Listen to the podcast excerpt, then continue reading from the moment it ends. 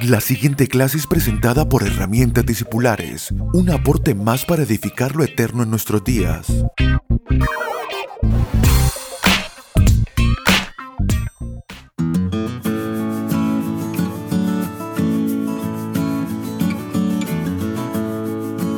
Saludos amados, bienvenidos a nuestra clase número 47 de herramientas discipulares, continuando con nuestros, nuestro, nuestro seguimiento acerca del Evangelio.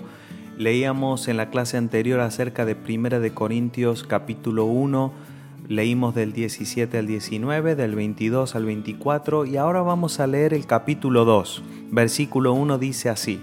Así que hermanos, cuando fui a ustedes para anunciarles el testimonio de Dios, no fui con excelencia de palabras o de sabiduría, pues me propuse no saber entre ustedes cosa alguna, sino a Jesucristo y a este crucificado. ¡Wow! El apóstol Pablo está hablándoles acerca de la calidad del Evangelio y de la propuesta de Dios. Entonces, si creemos que el Evangelio es una propuesta espiritual, si la oferta del Evangelio es espiritual y es eterna, debemos saber que si la oferta es espiritual, la demanda tiene que ser espiritual. Es decir, nosotros no demandamos el Evangelio según la carne, no demandamos el Evangelio según nuestra expectativa humana, sino que solo el Evangelio real, verdadero, es demandado en el Espíritu. Si yo demandara un evangelio natural, demandaría un evangelio que me provee soluciones temporales. Y si digo que el evangelio es una buena noticia, mi alma cómo demanda el evangelio? Mi alma lo demanda naturalmente. Yo digo, diría entonces, ¿cuál es la mala noticia que tengo en mi vida? Que estoy mal económicamente. Entonces la buena noticia sería, Abel, lo que necesitas es que Dios te prospere. Eso sería un evangelio adaptado a mi demanda. Si digo mi familia está mal, la buena noticia sería Dios va a cambiar tu familia. Si mi mala noticia es que yo estoy sufriendo muchas cosas en mis pensamientos, estoy enfermo en mi mente, entonces la buena noticia es Cristo te sana, sana tu mente. Si estoy enfermo físicamente, es Cristo sana, te sana. Si estoy esclavo, estoy atrapado por las tinieblas, entonces la buena noticia es que Cristo me hace libre de toda opresión. Y todo esto podría estar correcto, pero no nos hace conectarnos verdaderamente con el Evangelio. Es decir, Jesús hizo todo esto antes de llegar a la cruz. De hecho, Jesús hasta perdonó pecados antes de la cruz. Jesús antes de la cruz eh, pudo sanar enfermos, liberó endemoniados, él enseñó acerca de las escrituras, todo esto, pero él sabía que su obra no estaría completa hasta llegar a la cruz. Entonces, el apóstol Pablo va a decir, yo les predico a Cristo y a este crucificado porque si creemos que la oferta del Evangelio es espiritual, debemos entender de que la demanda tiene que ser espiritual. Solamente el ser espiritual entiende la oferta de Dios, lo que Dios vino a proponer al enviarnos a su Hijo. De hecho, si mi demanda sería humana y natural, yo no necesito a Cristo crucificado, necesito a un Jesús, al Jesús que anda que anda y que me sana y que me libera y que me prospera y que me hace pagar impuestos y que soluciona todos los problemas a medida que van llegando. Pero eh, el apóstol Pablo dice, yo les predico a Jesucristo y a este crucificado. Fíjese que el capítulo 2 comienza diciendo, cuando le fui a anunciar el testimonio de Dios. es que Pablo está diciendo, no les fui a contar mi experiencia con Jesús, yo no les fui a contar el testimonio, mi testimonio, porque de hecho sería una locura que, que el apóstol Pablo predicara a Jesucristo crucificado. Si él se cayó del caballo, él vio a Jesús glorificado, o sea, wow, él fue, él fue envuelto por la luz que lo ensegueció ¿Cómo se le ocurre al apóstol Pablo después de semejante experiencia? Y a veces creemos que nuestras experiencias con Dios pueden producir un cambio en otros, pero Pablo sabe, sabe que el testimonio que él tiene para contar no cambia absolutamente nada, solamente entretiene. Mi testimonio personal solamente es un entretenimiento, al menos que la persona que tengo delante experimente en carne propia el Evangelio. Por eso Pablo, sabiendo de que el Evangelio no se transmite por historias ni por filosofía, les dice, yo les prediqué a Jesucristo y a este crucificado. Yo les anuncié la cruz de Cristo, de que Él murió en esa cruz y en esa muerte se me proveyó a mí de algo.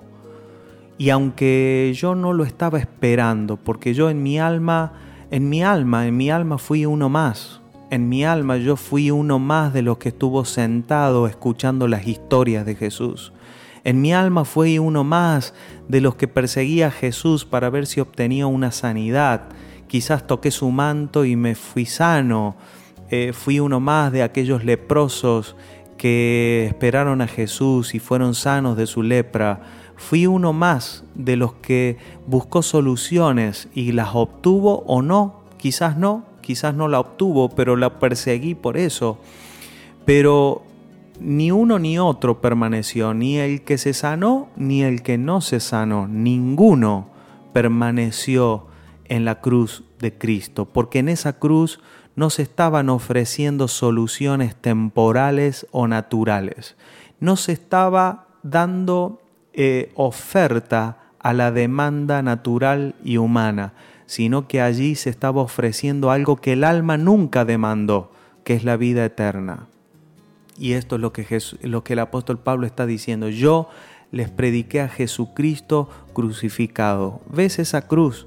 Esa cruz a tu alma no le está ofreciendo nada, no le está diciendo te voy a sanar, te voy a solucionar tus problemas, te voy a prosperar, no, te está diciendo estoy muriendo por ti, para darte vida, porque tú creías que necesitabas cosas, pero en realidad estabas muerto.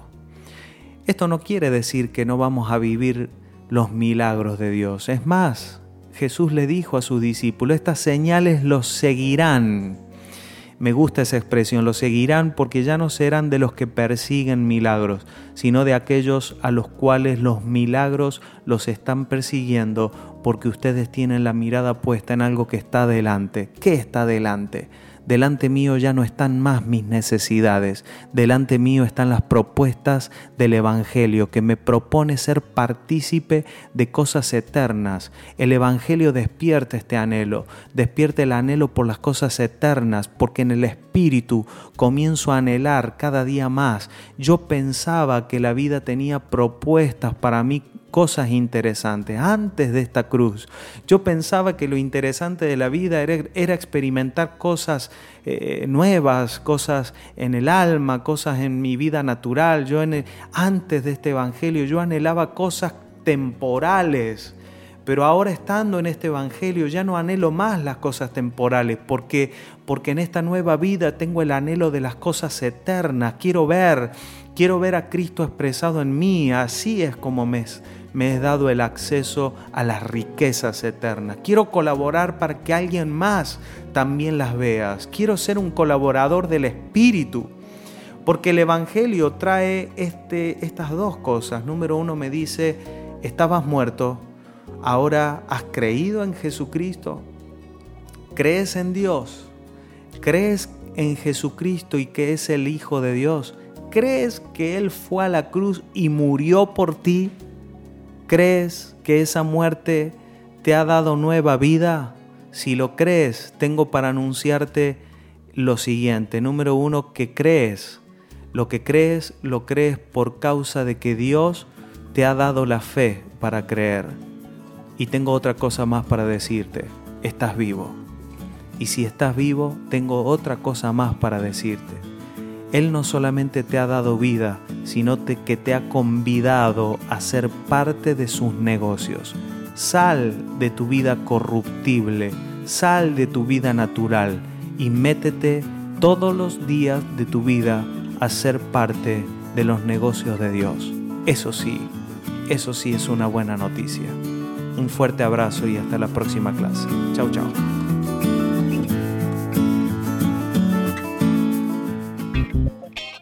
Puede comunicarse con nosotros a través de nuestra página web www.herramientadiscipulares.com o vía mail a herramientadiscipulares.gmail.com.